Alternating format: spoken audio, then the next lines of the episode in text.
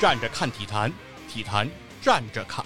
站着说话他不腰疼。这里有光说不练的细菌佛，这里有 no 看就 bb 的七十一，这里有不懂球尽瞎吹的目击 NBA，这里有你想得到的，这里有你想不到的。站着看体坛，体坛站着侃。播客公社出品，每周三更新，敬请关注。欢迎来到体坛站着侃，我是光说不练的细菌佛，我是不懂球尽瞎吹的木鸡。哈哈，今天木鸡终于来了啊！在我们片头里，这个体坛站着侃已经上线了两期节目了。我一直在介绍的时候都是说的三位主播，但是之前的两期都是我和七十一两个人在主持这个节目。但今天我们的第三位主播终于现身了啊，弄得我前两期搞得跟诈骗一样，这不是骗人啊！啊，木鸡 NBA 啊，终于出了线了。啊，那首先呢，还是想向大家介绍一下，这个隆重介绍一下目击 NBA 这个节目以及阿木这个人啊，这是一个非常出色的篮球节目，也就是个人啊，被自称为啊平台上最优秀的篮球篮球音频节目。呃，这个目击 NBA 大概得是从很多很早以前就开始做了吧，阿木？二零一四年的。夏天开始筹备酝酿，然后应该就是二零一四那个赛季，二零一四至一五赛季的时候，十月份十月末的时候正式上线。对，哦，距离现在如果断断续续哈，反正做到现在应该算六年还是几年？七年了吧？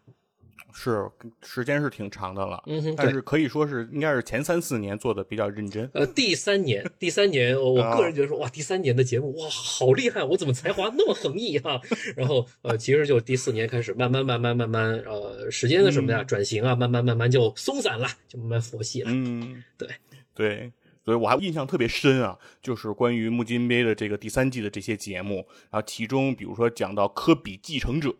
然后讲到布克的这个七十分，然后讲少年心，少年心，呃，然后讲应该。长大后我就成了你，应该也是第三季的还是第二季的一些系列，嗯。啊等等，包括说一些纪念性的呃目击 NBA 当时的一些节目，就花了一些心思，然后参照了很多其实网上的一些，比如说搞笑段子啊什么的一些其他的像专业的电台的那些节目，一些特别好玩的形式，把它借过来，用一些演绎的方式，呃讲笑话的方式，把 NBA 的一些故事啊、一些事件啊给呈现出来，那应该是自己耗尽一切才华的。时候的那个年代吧，对，感觉整个文本质量非常高，当时确实听上去非常的享受啊啊！当时给我的感觉，这就是一个颜值更高的张家伟，普通话更标准的静一墨，这受不了，哎呀，嗯。更年轻的苏群，不戴眼镜的杨毅，别别别别别别吹了吹了，太吹了。嗯 啊，行，那也跟大家正好也跟木金杯的这个朋友们介绍一下《体坛战士侃》我们这个节目啊。咱们这个节目呢，其实是播客公社这个平台下的一期节目。然后呢，目前呢，主要由细菌佛七十一和木金杯大家比较熟悉的，然后来共同来。主持的这一档节目，然后木鸡呢，可能在那个刚开始的这个阶段呢，我们更多的会在篮球的节目里听到他的声音，然后更多的呢，之后也希望就是当节目越来越成熟呢，我们也会在泛体育的范畴内，更多的请到木鸡跟我们来一起交流更多的话题。然后也希望多少课？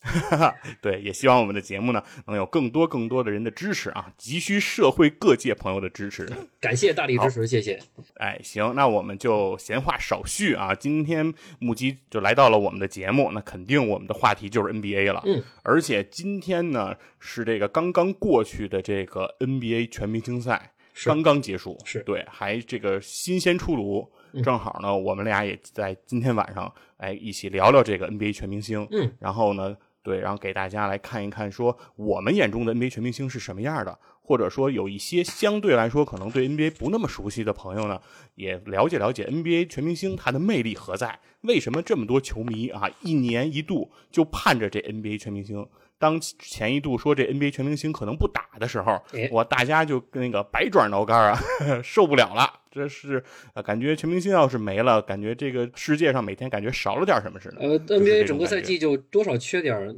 味道。嗯，是是这种感觉。所以今天我们正好赶紧来聊一聊这个 NBA 全明星赛。嗯，那木基是从什么时候开始关注这个 NBA 全明星了呢？呃，机缘巧合。呃，其实我觉得自己特别幸运的，在自己还没有呃看 NBA，或者是甚至说是研究 NBA 的时候啊，两千年，巧哦，两千年对，啊，特别巧的是两千年，嗯，，对，那个时候其实呃还没有特别，只是知道说有 NBA 这回事儿，还没有认嗯真去看。那个其实两千年的时候，我应该还是小孩儿啊，还是五年级，我记得应该是我五年级到六年级的那个夏天嗯，啊、那个夏天，诶小学生，呃小学生，或者说应该我不就不应该是夏天，我记错，应该是说是五年级的那个冬天。嗯，全明星赛应该是冬天一般都是在冬对天，对对，在冬嗯，天，所以应该是五年级的那个冬天，一不小心看到了呃扣篮大赛。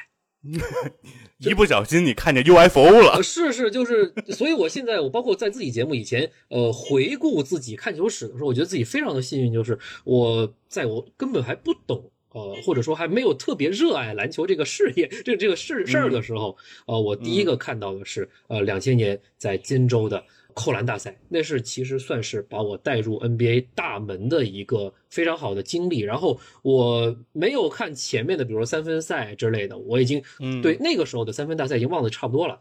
但是嗯就是我基本上在我脑海中间，我基本上把扣篮大赛后半程的三位精彩的扣将的那几个扣篮全程看下来了。呃，文斯卡特、哦、弗朗西斯、特雷西、麦克格雷迪。这三位的扣篮我基本上全看下来，所以从那个时候开始说，哇，NBA 原来还有这一出，好好看啊！就呃，就起点非常的高啊、嗯，是这种状态。对，呃，对，如果是第一次就是接触这个 NBA 的话呢，其实我最开始接触 NBA 的时候，我就觉得 NBA 是一个就像杂耍的一个运动，对对对，因为最开始的时候看到的画面呀，它不是这个比赛画面，它是一些集锦，嗯，而且这些集锦啊，它也不是那个精彩进球的集锦，都是一些事故片段的集锦，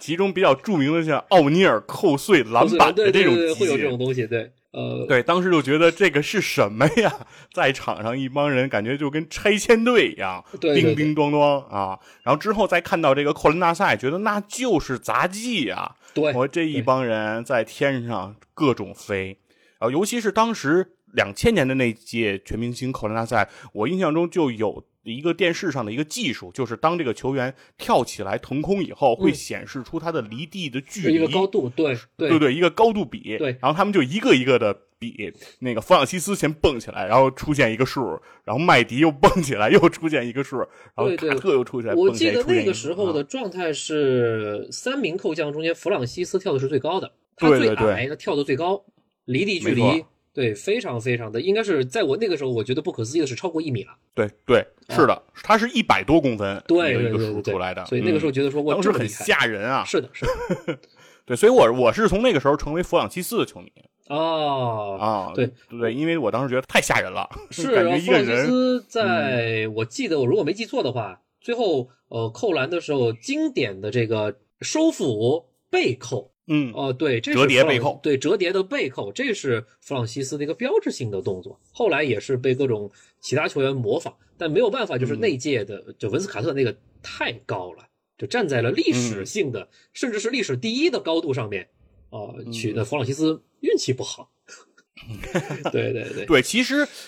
当时其实扣篮大赛是在两千年之前的两年两三年的时间是已经停办了，就是嗯科比拿完扣篮大赛冠军之后，其实扣篮大赛就停了，嗯然后直到卡特横空出世，是的，因为可能在那个时候。一度认为这宽大赛举办时间太长了，嗯大家都是杂耍嘛，觉得创意也用的差不多了，对对球员的能力可能也就到这个程度了。对对对直到这个卡特又出来，等于是拯救了宽大赛。对对，我扣篮大赛其实呃从后来的发展来看，确实好像就是这种状态，就是到达一个非常高的高峰，然后会呃慢慢慢慢往下走，然后在一个低谷中间被大家吐槽好几年嗯，哦，突然他已经没意思了好几年，然后呢 又会迎来一个突然来一个巅峰哦、嗯就像近几年出现了拉文，出现了拉文与戈登那届，然后再往下走。哎，又变得这个比较没有意思，所以现在倒是我觉得说，什么时候哎再来一个呃不得了的扣将啊，是不是得再把扣篮大赛给拉回到一个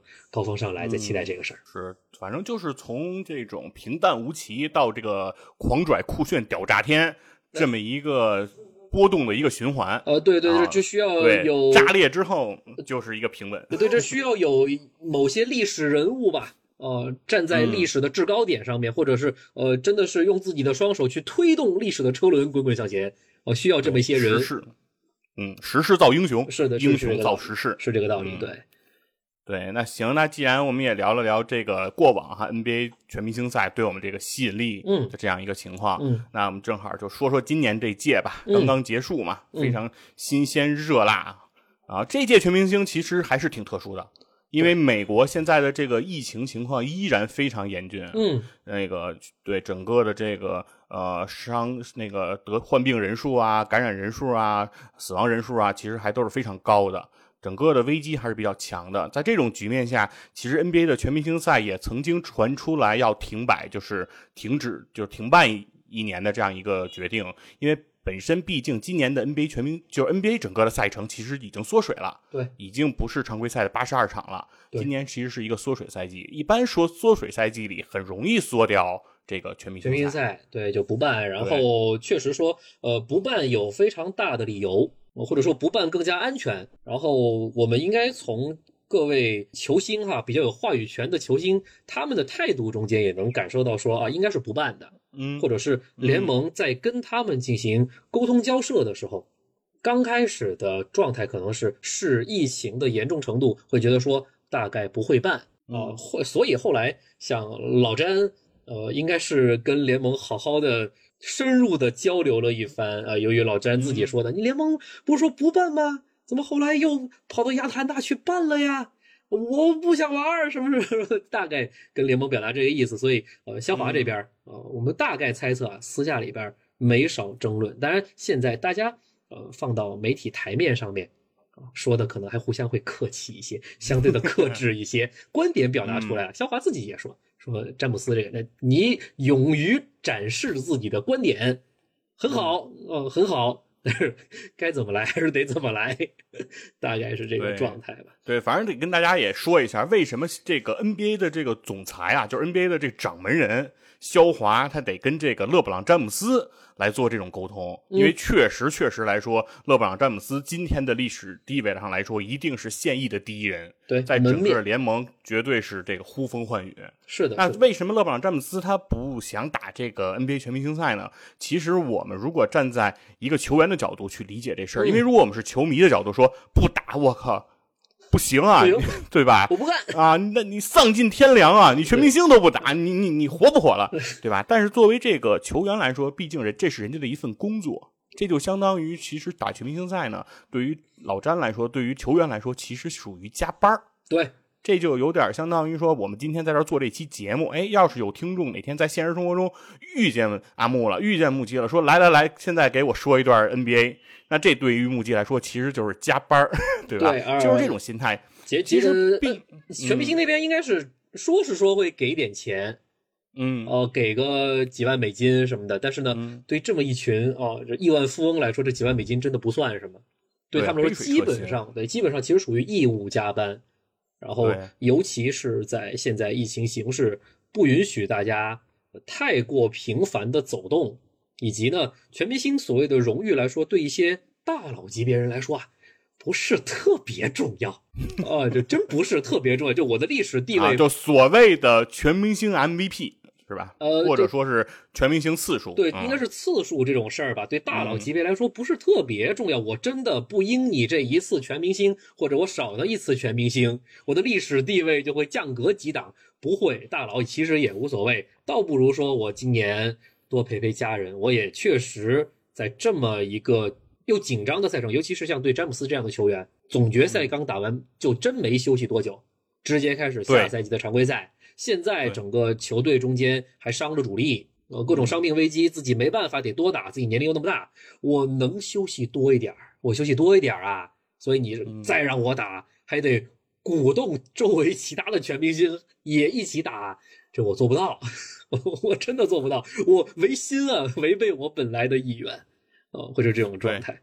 对，毕竟这个勒布朗现在也是一个三十七岁的运动员了。呃，老汉啊、这个快四旬老汉了。嗯好多年前开始聊这个三旬老汉这件事儿，没想到一一聊已经快聊到七八年了，对对对，马上要奔着四旬老汉去了。啊是，的，是的，是的，所以特其实特别理解啊、嗯对对对。然后呃今年的疫情的形势，呃，多走动肯定是增加风险，这是一方面。另外还有一方面，这全明星没观众啊，嗯哦，没意思啊。就我我也是空场空场玩一场，大家一起呃。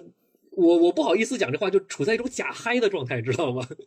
又没有观众，我因为取悦谁呀、对，因为全明星更多的时候是一种 party 的感觉，对对对，是一种盛大的一个 party。其实就相当于说，美国人非常注重这种体育文化，嗯因为他们不像我们有春节。有春晚，嗯，其实他们的对于他们来说的春晚来说，就是像超级碗，对，就是橄榄球 NFL 那边是他们的春晚，是。但是当然，对于我们中国这个体育迷来说，那他的 NBA 全明星赛也是属于春晚级别的这种这种情这种项目了。呃，对，他们很多人就是拿这个当成一个自己一个盛大的娱乐方式。是那这个娱乐方式里，如果没有人参与，确实感觉上是少了点味道。对，场地里边就观众席没人，除了呃本方的球员，个别可能会带进来的一些零星的一些家属朋友啊，能嗯能带进来，然后工作人员仅此而已了。我我打进一个非常漂亮的球，我朝谁看？原本说啊，朝观众席啊，指一指，呃，干嘛，对吧？做个什么夸张的嗯庆祝动作之类的，呃，取悦一下观众，观众肯定会给予那种非常及时的反馈。现在没人反馈，只有工作人员给你反馈，只有你的队友给你反馈，那感觉差太大了。感觉这个 NBA 全明星赛要是这种没有观众的情况下办，感觉办的有点像公司年会的感觉。呃，对对对对对，对 吧？都是公司自己的人，然后在那儿看自己人表演，在台上，然后自己高兴。对，其实 其实这帮球星啊，从他们从小到大的经历，他们其实经历过无数舞台的洗礼，各种级别嗯。的球赛，从小到大，哦、初中、高中，哦、然后到大学，无不是在各种球迷的关注下一点点成长起来的。他们是完全适应这种对被万人包围的这种大舞台，但现在没这个舞台啊、嗯所以所以很奇怪，也不难得出像像莱昂纳德在其实开打全明星之前也说这个，就还是说这话就无聊，这个全明星肯定会无聊。呃，我的注意力不会在这个事情上面的，所以其实今年莱昂纳德也没好好打，也没太认真的去打啊、人家把目标早就放在奥运会之类的，说能够更加嗯吸引、或者说更加攒历史荣誉的呃这种事情上面了啊。对，所以这是全明星今年的这个。我相信莱昂纳德这个说出这句话的时候，一定是也是招牌式的面无表情的，像机器人一样的说：“我不想打，我真的不想打。呃，对对，就是当然了这种感觉，呃，嗯对一些比如一些像杰伦布朗这样的入选全明星次数嗯。不太多的，但是呢，确实应该是做了充足准备的球员来说，呃，这首先是一个对他而言难得的荣誉，呃，也是对他嗯。这个赛季的整个一个，我觉得杰伦布朗这个赛季进步也真的是不小哈，呃，整个嗯。进步的一个肯定，他终于到了一个全明星的级别。布朗这样的年轻人，我们能看见他说啊，他为了全明星先嗯。两双不同的鞋，啊，一红一蓝，对，呃，有点意思了这这就是嗯。就是明显是为了说，呃，不管有没有观众吧，那镜头前我一看，我是一个就有点特殊的，呃，我做了嗯。精心的准备，我是想吸睛的啊、这样的准备。然后他打的确实很卖力啊、嗯，对，所以他整个得分表现我忘了他多少分，但是他得分表现上面其实是蛮突出的这样的状况。然后具体的这个咱们球员表现，咱们一会儿聊到正赛的时候，咱们再继续深入聊、啊。好好，总之呢，不管是怎么说，反正这场比赛在这个算是联盟的斡旋之下吧，嗯，啊，安抚住了这几位大佬，是吧？大哥们啊，给对对个面儿对，在、嗯呃努力的安抚大佬或者其他球员的情况下面，做了赛程上的调整，把原本的嗯三天啊、呃压缩到一天，嗯，把新秀，赛把新秀赛给砍掉，只是公布名单啊、让新秀们说就获得一份荣誉，获得一份肯定，就是你是这两年啊、这这一赛季里面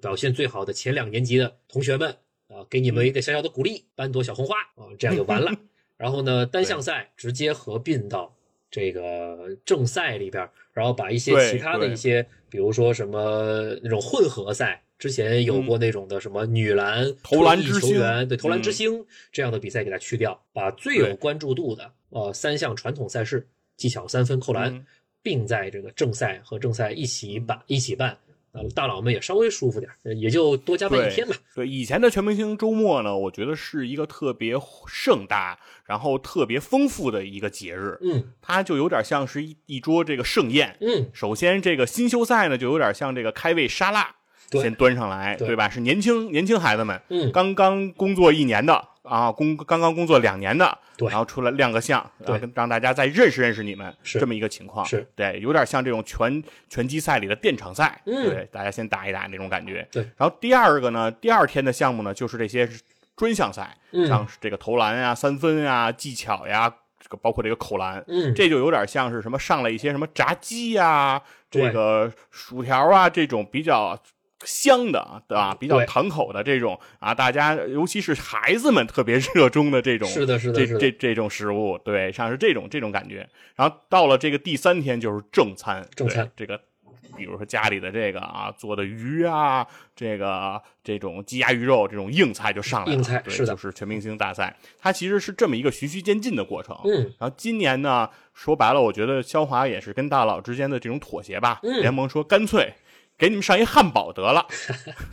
都给你们加一块儿，对吧？一口给闷了，是啊，是也就算有了，也挺好了，嗯也挺好。是对，反正就是习惯了以前的那种模式呢，感受一下这种短平快的模式，也是一个新的尝试吧。对，对这样的话呢，对大家的这种关注度呢，持续时间呢，也可以更紧，就是更轻松一些。以前确实全明星看起来相对还是有点累，尤其是从学生时代结束步入这工作岗位这种以后，嗯啊，你的这个压力、生活压力啊，节奏都比较快了。其实那个时候真的说拿出三天时间来看一个 NBA 的全明星，其实对于大多数呃有一定岁数的人，其实都是相对比较奢侈的呃事儿。不容易，对嗯，对。当然了，现在这个模式我不清楚，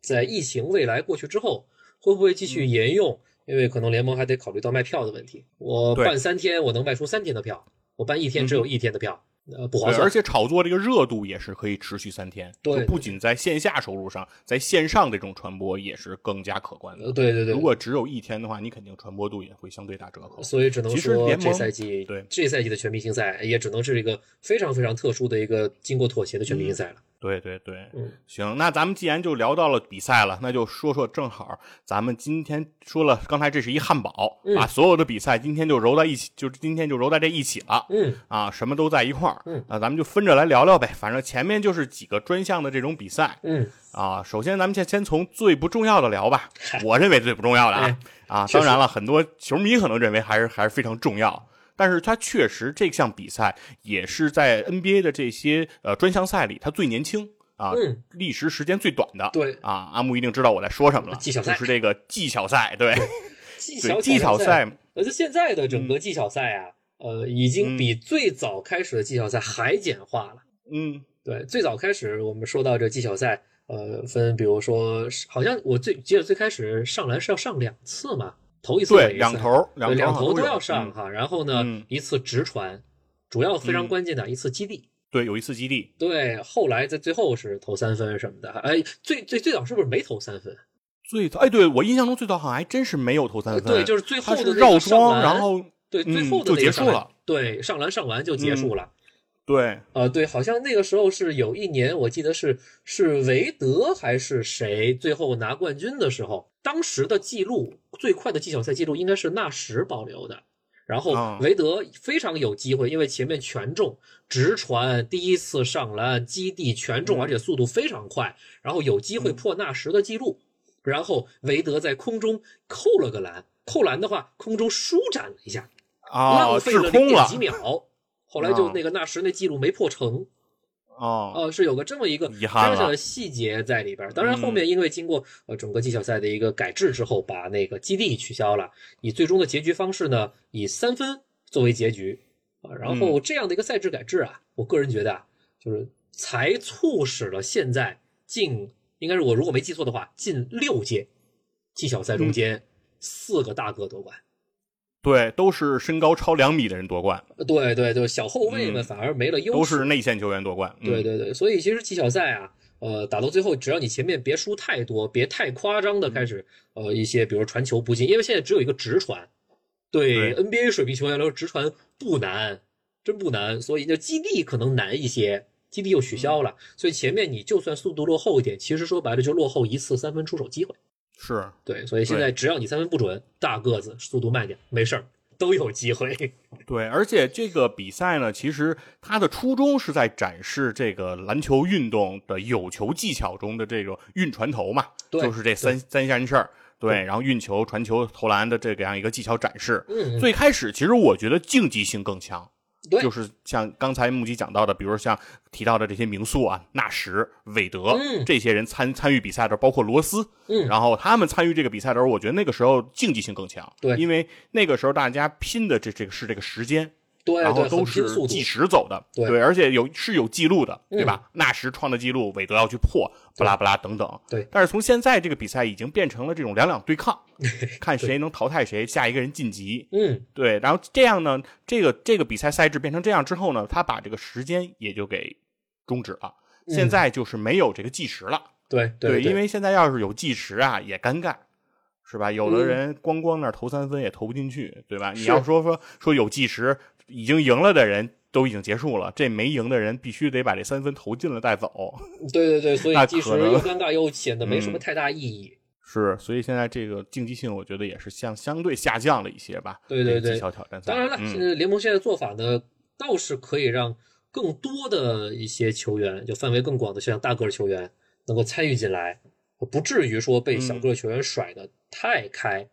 就嗯就速度的这个事儿，呃，给慢慢的淡化掉了。啊，就淡化的比较的不是那么重要，反而精准嗯度这个事儿，尤其是三分精准度、三分手感这个事儿，当然可能也符合联盟现在的趋势吧，就大个儿基本上都能投三分。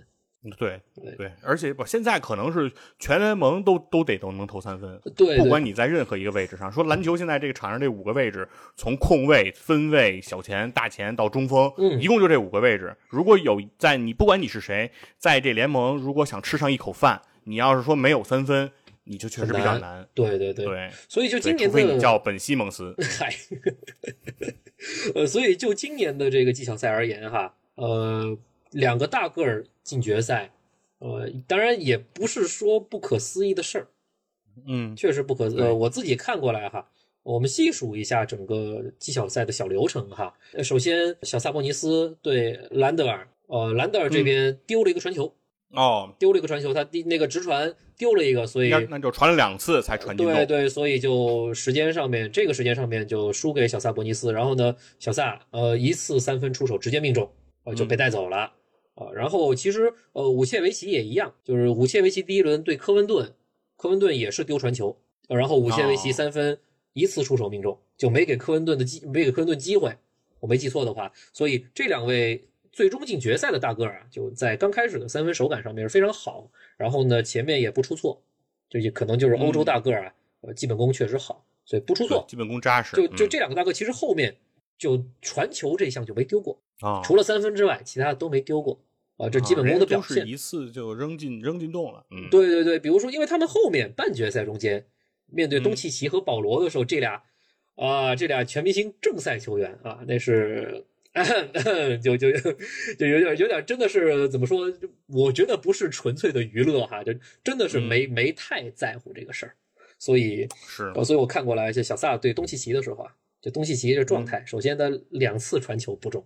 呃，对对一个我们直接说欧洲大个儿基本功好，尤其东契奇又是呃大指挥官型的传球大指挥官属师型的性，，嗯，对吧？这样的嗯球员啊，你来个两次传球不中啊，那基本上就没戏了，呃，时间差太远了。然后呢，东契奇长袖长裤，基本上就上去玩儿一下。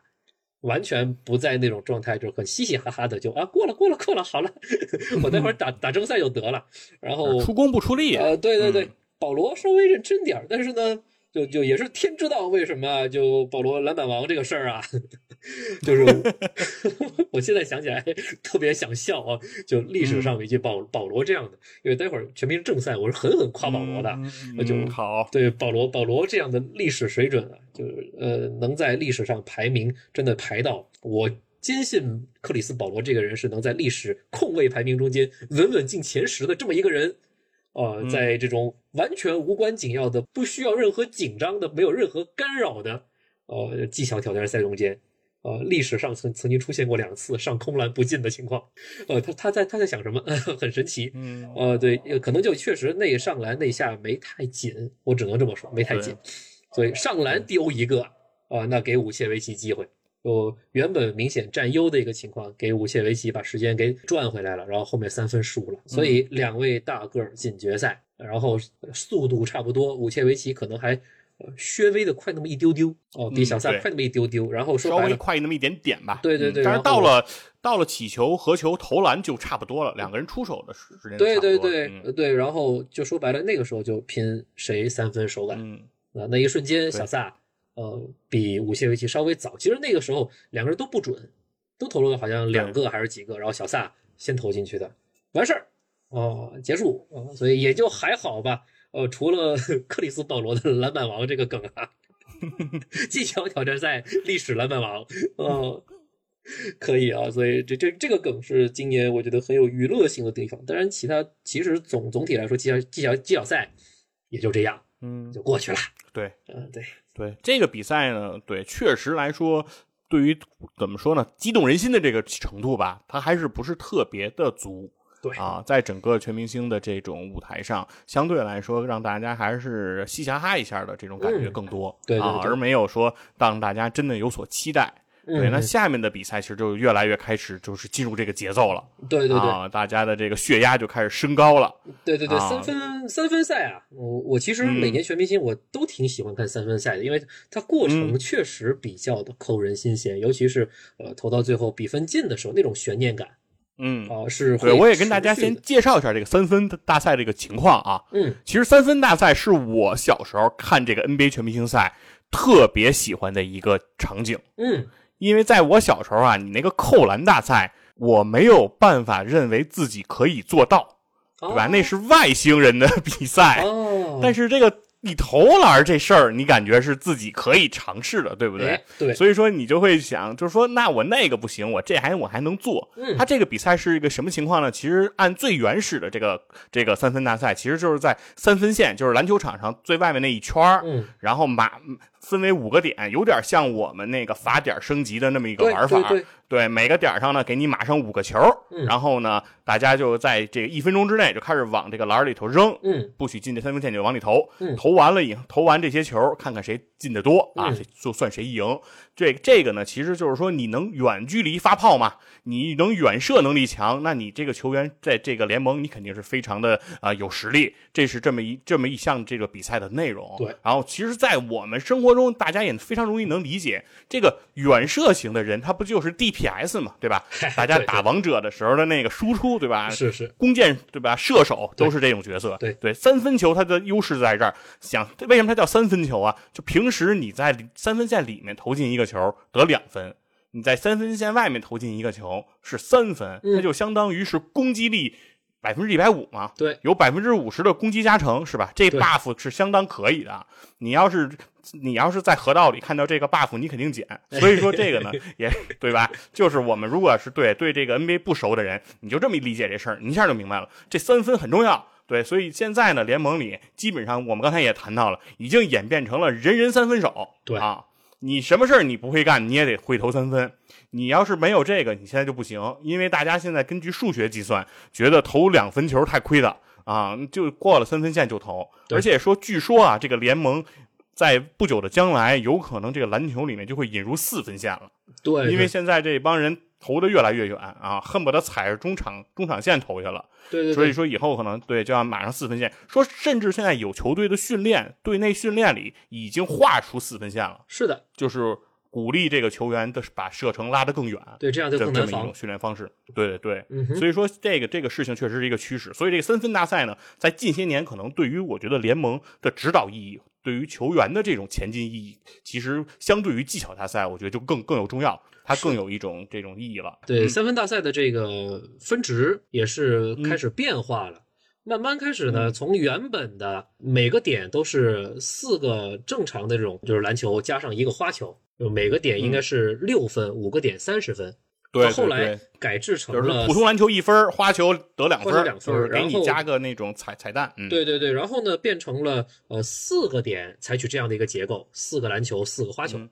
然后一一个花球，然后呢最后有一个点，五个全是花球，嗯变成这种形式。然后呢近几年开始引入的超远三分，嗯，啊超远三分有设两个点，两个四十五度有超远三分点，然后这投进一个得三分。啊，一般的篮球得一分，花球得两分，超远三分点就是绿球得三分，嗯就规则开始不断不断的变化，然后分数也是从满分的三十分最早开始。一般我印象不差的话，其实最糟糕的时候吧，或者说就是大家手感都不好的时候，全明星赛的时候，三分冠军十几分，对，就能拿三分冠军就有能得的，嗯，对是的，呃，然后呢，后来分值增加了，开始基本上稳定在二十多分，然后到现在的话是出现了超过三十分这样的一个得分，呃也是在今年出现的，对吧？咱们待会儿会聊到的这个状况所以现在分值到了满分四十分的这样的情况。嗯然后呢，由于一些比如说高分值的，像绿色球。绿色的三三分值三分分值的这样的球引入，让比赛整个的一个悬念性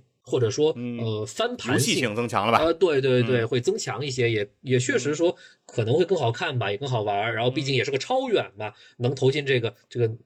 难度或者说这个门槛啊更高一些，所以也会更好看。是，而且确实这个三分球大赛呢，它也是说，因为刚才我介绍的是一个最原始的版本的规则，嗯，那这个可能也是为了让近些年让它更有新意吧，让它更有意思一点。因为其实毕竟啊，这就是一个一个人跟那儿投这么一个比赛。嗯，如果你要是不看这个进不进，你把摄像机位只对准这个投篮的人，要让你看一分钟啊，你可能觉得挺无聊的。嗯对对 对就是一个人在不停的做同一个动作。对对对怎么所以说怎么能让这个项目变得更有意思？其实这个我觉得其实也是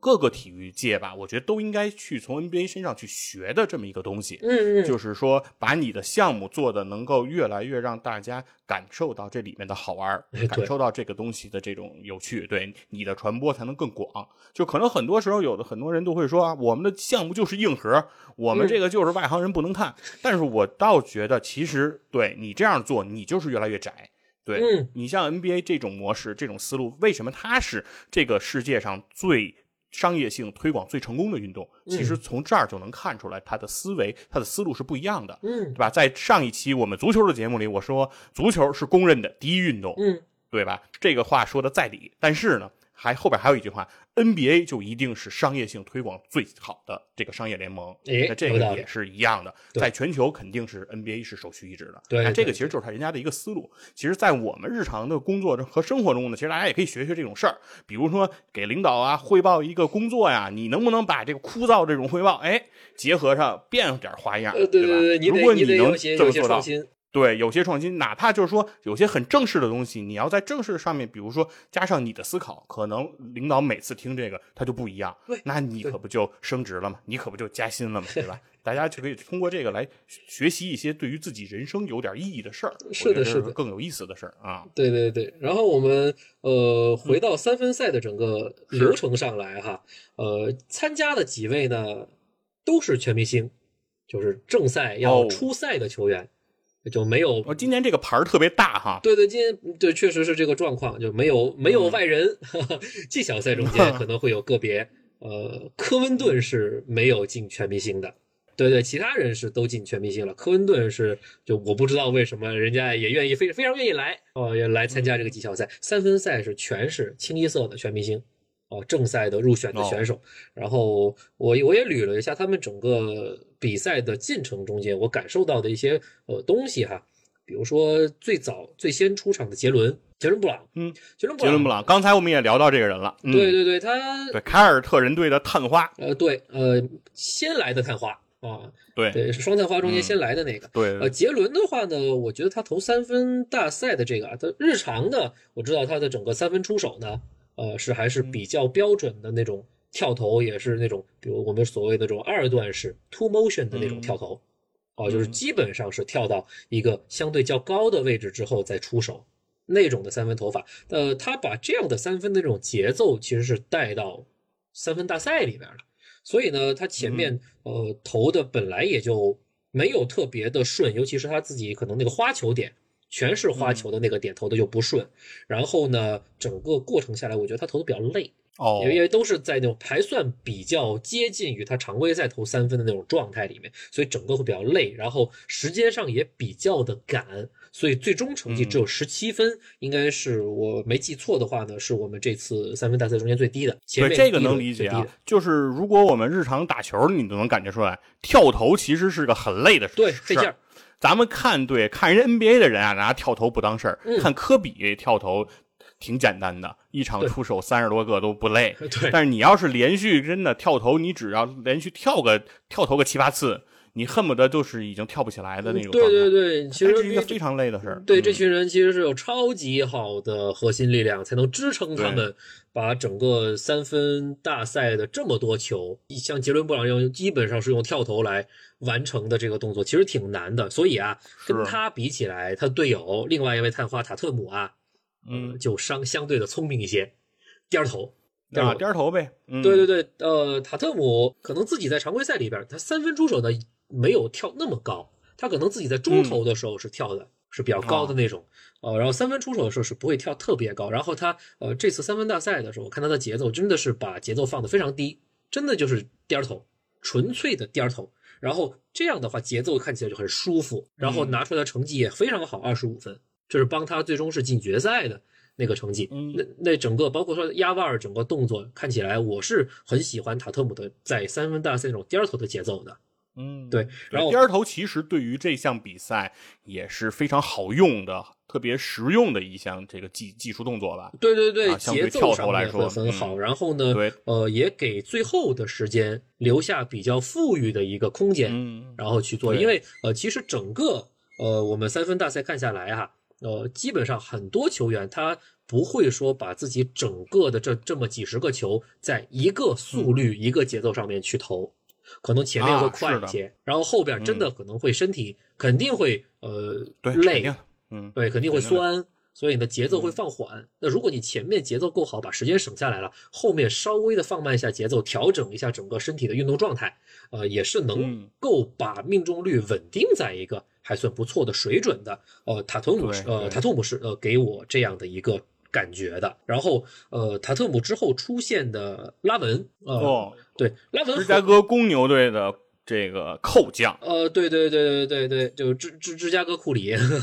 嗯呃，对，呃，拉文啊，拉文很有意思的点哈，呃，嗯他把他的全花球点是摆在第一个，哦，拉师傅这么自信，认为自己一上来手就烫，对，第一个零度角的点，他摆了全花球，这个呃，我是第一次见到，我不知道别的一些历史上面有没有出现过，我是第一次见到说，呃哎，，对，阿木，正好我也正好正好有一事儿，我也不是那么了解啊，嗯就是三分大赛，我的发就是开始的这个顺序，就是它不是应该是篮球转一圈嘛，对吧？嗯，我是一定要顺时针或者一定要逆时针吗？还是说我可以挑的？就是我可不可以在别人的终点我反着来呢？这个这个是被允许吗？还是不被允许的？应该基本上来说是都是从底角开始，左右底角这个是可以选的，就可以选的是吧？对，左右底角是哦可以选的。呃，然我印象中是这样子的。呃，那也就是说，拉文他不是说因为他为了要那个位置，因为他如果要是固定位置的话，他可能是说不得已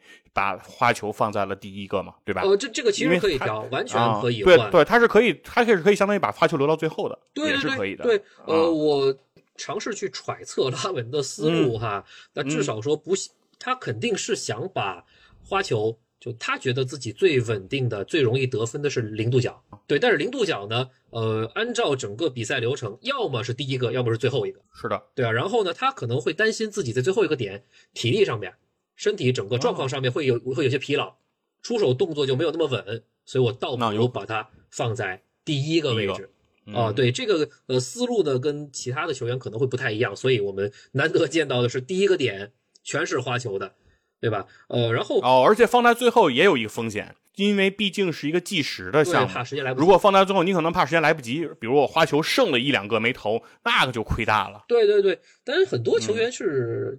常态化的会把这个花球摆在四十五度，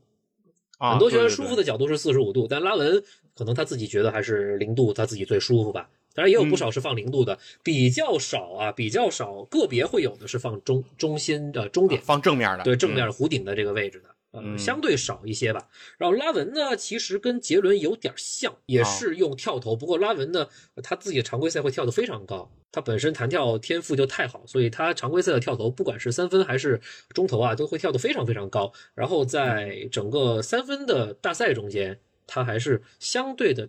降低了一些弹跳的一些高度。其实跟杰伦哦布朗会比较类似，是用跳投。但是拉文呢，我个人感觉他整体因为整个身体状况也好，打法风格也好是比较轻盈的、对，比较飘逸。飘逸的，所以呃，拉文投到最后倒没有让我感觉会非常累。嗯，杰伦布朗会让我感觉累一点，但是拉文让我打到最后我觉得也不累，然后分数也还行啊，二十二分，呃没有那么高，二十二分。啊，然后如果其他人投的差一点，二十二分还有机会，但是没办法，后面出现的那几位啊，就也确实表现呃太好，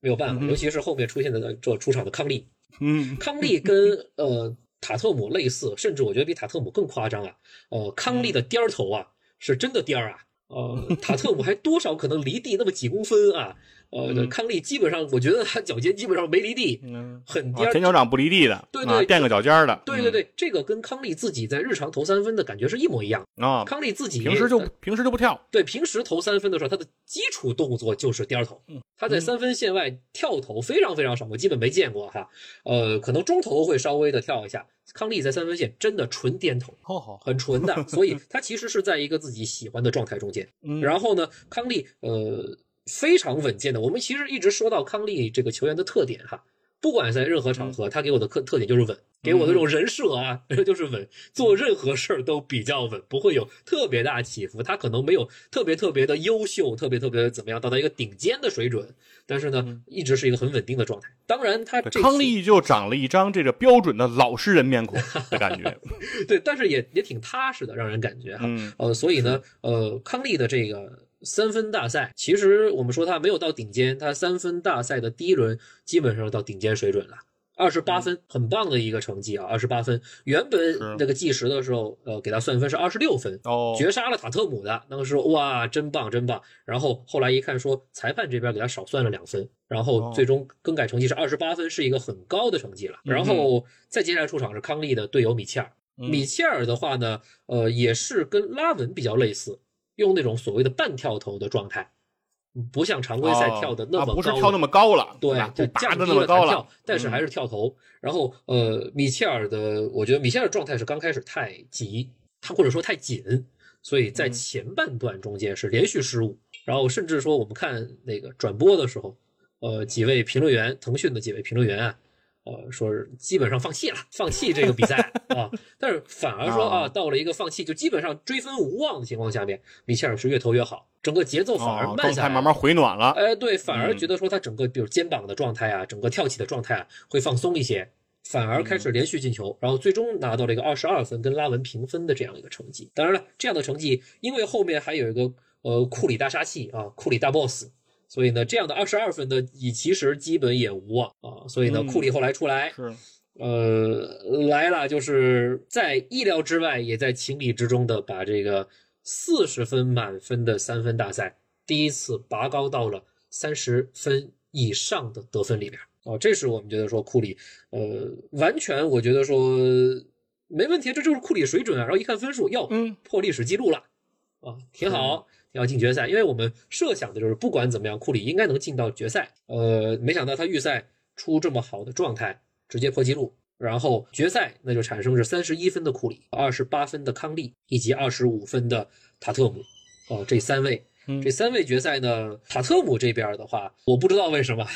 反而进到决赛。讲道理说，塔特姆你面对前面两位大佬，基本上呢，嗯。呃，应该也就无所谓了。我不知道啊。是因为他第一轮投完累了呀，还是什么情况啊？嗯。塔特姆的第二轮基本上是处在一个完全失常的状态，呃，就说白了就是塔特姆背上了包袱，这不应该呀，对吧？想赢怕输。对对，不应该轮不到他想赢。啊。说实话，啊，对吧？但是啊包袱不甘心输给小学生，呃，对对对，然后就只拿了十七分，呃，致敬了一下自己的队友杰伦布朗的预赛十七分，啊、也就也就这样过去了。当然，嗯。我我当时看的时候，也就是说啊、行吧，我主要还是看康利跟库里，对，因为这两嗯位前两轮、就前前一轮投太状态太好了，状态太好了。嗯。然后呃，康利，我还是想说，就是康利的人设真的是稳，就算保持在一个很高的水准了，就三分大赛已经说非常顶尖的水准了，预赛非常顶尖，他决赛同样顶尖。预赛拿二十八分，决赛二十七分，基本不差。他预赛的时候，康利是我记得没记差的话哈，他是把他的全花球点是摆在弧顶的，嗯啊，弧顶位置的。哦，他他在正面正面，他认为更准。对对对，哦然后呢，他的全花球点在预赛的时候是五投全中的，嗯，然后呢，在决赛的时候也拿到了五投四中。哦，对，所以呃，整个比赛流程下来，命中率上面基本没有大的起伏，二十八分、二十七分都是非常高的成绩。啊、呃所以就是对康利这人设保持的非常好。然后呃，最后库里出场，然后嗯。第一个点就开始铁。呃，第一个点是五中一还是五中二？然后就是不是吧，对他一上来挺差的，嗯，，对挺差的，就不是吧？就就康利给你这么大而且他心理压力啊，连对他连续好像是好几个最后的那个花球他都没进哎，也没进就两分的那个球队他都一直没怎么进。对对对，所以嗯前两个点完了之后是、呃形势其实是非常不好的啊、呃然后这就是我们说这规则改变哈，把这个比赛带来更大的悬念，就是呃超远的两个点，嗯绿球加德勒韦绿绿球的两个点，这六分嗯库里都拿到，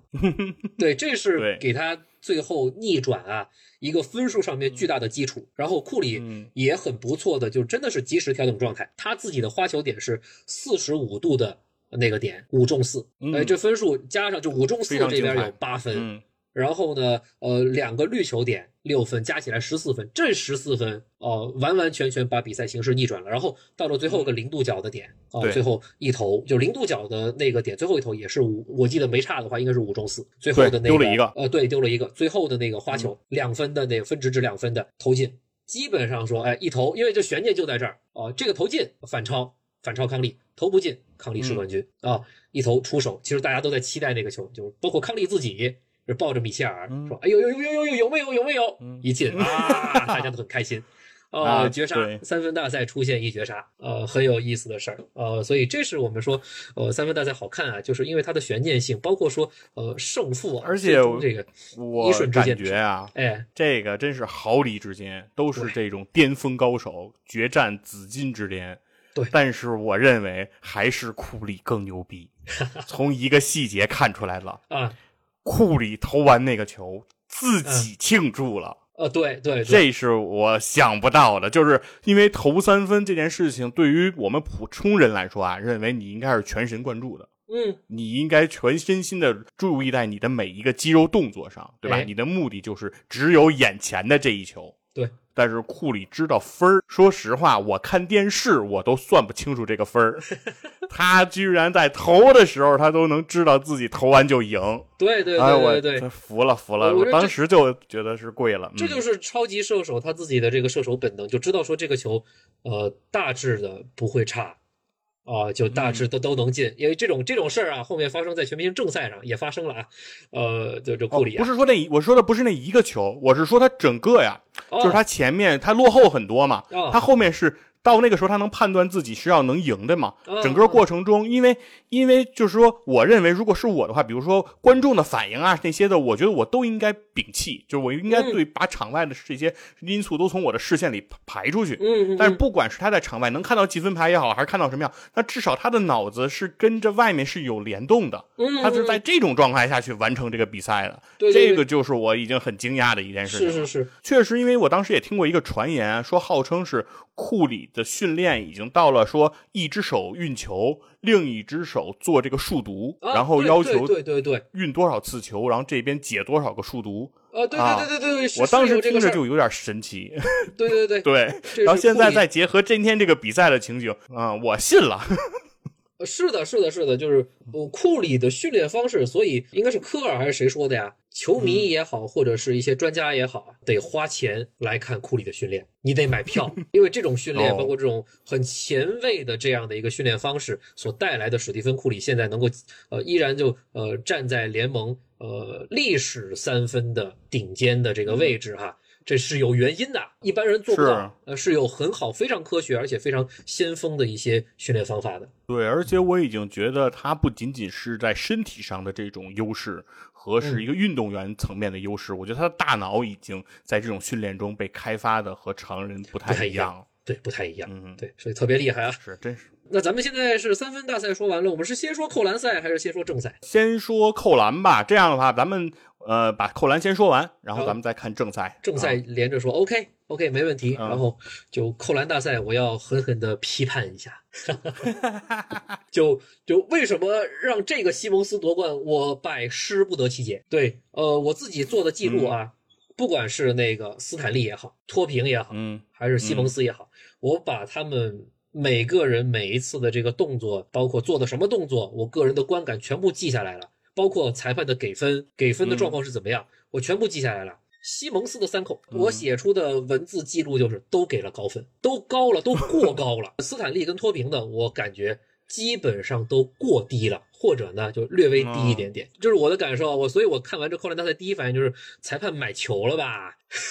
哎呦，就就就就裁判盘盘外招了吧？那，我好敢说呀！哦，就就真 真的是这样，就不可思议啊！嗯呃，我们来捋一捋啊，就是扣篮大赛，因为其实赛前呼声最高的，我在其他的各种平台上看见，已经开始看见斯坦利的扣篮集锦了。哦，就斯坦利，对，我完全不知道他是谁，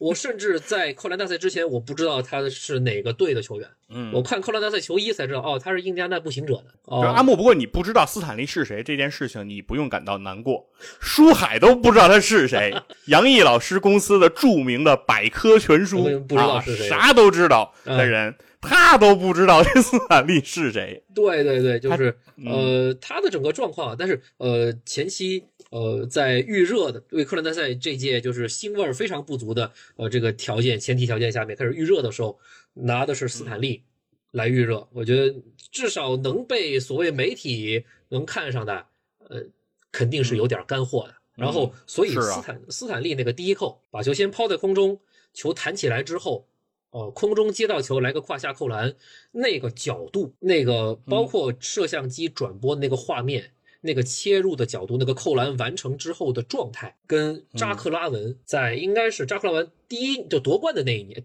第一年。也就是跟戈登那届的前一年，如果没记错的话，二零一五年那届扎克拉文比赛的第二扣，哦，那个经典的飞起来之后，从背后把球掏过来，再稳稳扣进去，那种感觉，那球非常非常像，角度啊、整个扣篮完的完成的那种感觉非常非常像，只是说呃，拉文的这个是通过背后换手，嗯，斯坦利是通过胯下换手哦，这个难度上面来说，可能背后换手更难一些，这是我个人观点，嗯背后可能更难一些，所以斯坦利这个胯下稍微简单一点。但是呃，我们在说扣篮大赛的时候啊，呃，其实我以前也是秉持这样的观点。扣篮大赛什么样的扣篮好看？哦，其实是有几个关键点的啊。一个扣篮大赛，你的梗不要提前泄露，也就是你最好是一次完成，漏了梗了是很拉低分数的。啊，对对，就让观众知道你想做什么动作了啊，那种新鲜感，那种瞬间的爆炸感没了，所以你最好是一次完成的，得得得保留这个梗。然后第二，你动作确对吧？实得有难这就这就像度。变魔术嘛，你你你不能第一下变漏了，说哎不对不对，重新来重来，对对对，不能重来，嗯对吧？第二，你动作确实得有一些难度。嗯，呃，如果是有创意的，当然是最好，对吧？没有创意的，你多少加点难度，让大家觉得哇，这好难啊。这是第二，嗯哼对吧？第三，你的完成你得有余地，嗯。你得从容。啊，没错没错，就是你不能卡卡好的，就是你的能力感觉让人已经觉得你使了吃奶的劲儿了啊，费了九牛二虎之力了，对吧？你已经累得不行了，你才把这事儿干了，你得有一种举重若轻的感觉，哎，让人觉得你做这件事情很轻盈的感觉。好的扣篮必须是这样子的，就是呃，觉得说你做到了这个动作了，但是其嗯实你还能够把这动作做得更难，你只是不去做而已，你得给别人那么一点点想象的空间。好的扣篮都是这样子的。呃我们嗯回顾一下，比如文斯卡特的扣篮、扎克拉文的扣篮对这种的，你让他再多跳十公分，或者说你把篮筐的嗯。这个高度再加十公分，再加二十公分，他照样能把他做刚刚做出那个动作给扣进去，只是说可能会勉强是够到的那种感觉。而不太好的，或者说呃可能能得到高分，但是不会被世人记住的。我之前可能跟别人也聊过这个事儿，就是扎克拉文在两千零五年他夺冠的时候的那个第一扣是从底线出发，底线出发的一个空中接球之后的一个胯下反掏扣了一个。啊，对，这是他对，惊躲篮板世的第一扣掏的那个那对对惊世第一扣那个那个很吓人了。对，嗯，然后那球是拿了五十分的，而且也是被津津乐道，不断的嗯被各种的、呃视频集锦回顾的一扣。那一扣其实有余地，嗯，很稳，的，还可以做做更好的呃，不是带够的，不是勉强够到那篮筐的，是是超过去，是超过去的。很稳的嗯。扣进去，这球是很很生脆的下来的。嗯。但是扎克拉文在与戈登的那届比赛，他的第一扣几乎做的是一模一样的动作，也是从底线出发，空中接到球之后是一个背后把球掏过来，哎，难度更大了，比胯下难度更大，背后把球掏过来，再加个反掏，反扣扣进去，单手反扣，动作难度比那一年二零一五年更高，但是这个动作也拿了五十分，但是嗯，没有太多被提及。哦，对，就没有在各种各样的集锦中间反复的出现。为什么呀？内扣比较勉强。嗯，显得他费劲了。对，内扣的进球，他不是很生脆的唰一下进到篮筐的，而是砸了篮板边沿下去的，嗯，不脆，也就让人感觉说，哦，内扣其实太勉强了。虽然动作特别特别难，也成功了，也一次完成，但是就是不如有余地的动作好看。嘿，还真是。呃，对，嗯所以我们前面啰嗦那么久啊，因为这个我有余地，我觉得特别重要。对这就特别像艺术上那种留白，哎，就是说你有了这一点点余地，哪怕你的余地就只有一分一毫，嗯但是你留给别人的想象空间它是无限的。哎，你就高了那么一点，但是在我们观众看来，就认为你不知道高到哪里去了，因为我们不知道你的上限在哪儿，对不对？对实际上可能你就高了一一丁点儿，再超一点儿你就不行了。但是呢，你就没有让别人展示出来你那一点儿不行，那就是我们认为你还能做得更牛。这就是大家的这个视角看到的内容就不一样。是这样的，所以我们前面聊扣篮大赛，把一些一些我们的观感哈，呃，包括一些那些觉得说好的扣篮的一些评价标准聊那么多哈。其实我还是想把话说回来，就是斯坦利的第一扣，我觉得是符合刚刚说的很多点的，一次完成，一次完成，然后呢难度不小，有一个参照，有一个扎克拉文式的参照，嗯嗯，然后有余地，对？扣的是非常生脆的那种，嗯很有余地的。然后裁判只给了四十四分，就我我就不解了，我我有黑幕，有黑幕。就我真的不知道说这样扣篮，呃，因为朱玉在前，扎克拉文用更难的动作惊世骇俗的拿了五十分，而且就这个他扎克拉文那个扣篮载入历史了，没毛病，这五十分这可能更值六十分，更值七十分。但是斯坦利这扣篮只有四十四分是不公平的，哪怕没有一个十分出现，对你你全九分都行哈，对，哪怕没有一个十分出现，这在我看来反正扣篮扣篮大赛争议就是太多了嘛，对吧？什么戈登戈登单臂大回环，韦德挺胸上前说一般，就值个九分是吧？对，一般，嗯、对，所以这个我觉得四十四分就有点太低了，就裁判集体我觉得失准啊。呃，然后嗯。哦，OK，这个完了，我斯坦利这好吧，他吃了一个先出场的亏，我只能这么说，吃了个先出场的亏啊、第一个大家哎，要不然这样，哎阿木，因为我看咱们的时间啊，现在也已经不短了。然后，既然这个扣篮大赛呢又是一个重头，对吧？啊咱们这个节目内容啊，也得学着拴扣，对吧？咱们先给大家留个悬念。阿木的情绪这么饱满，对吧？对这届扣篮大赛有那么多东西要表达，哎，我们不妨再等一等，对吧？让啊大家呢也用这段时间可以再回顾回顾这个 NBA 全明星的内容，对，然后到时候你们再来验证一下，就是你的观感和阿木的情绪是不是能够相应。啊，那这样的话呢，我们就可以把下面和正赛那个部分的内容，我们正好放到下一期，OK，这样我们正好就可以把下一期的内容也做得比较充实，是不是？大家可以听得更过瘾啊。那所以我们这一期呢，就先呃让给大家告一段落，然后等着我们的下一期一起给大家带来关于这个全明星赛的下半部分啊。非常感谢大家。谢谢。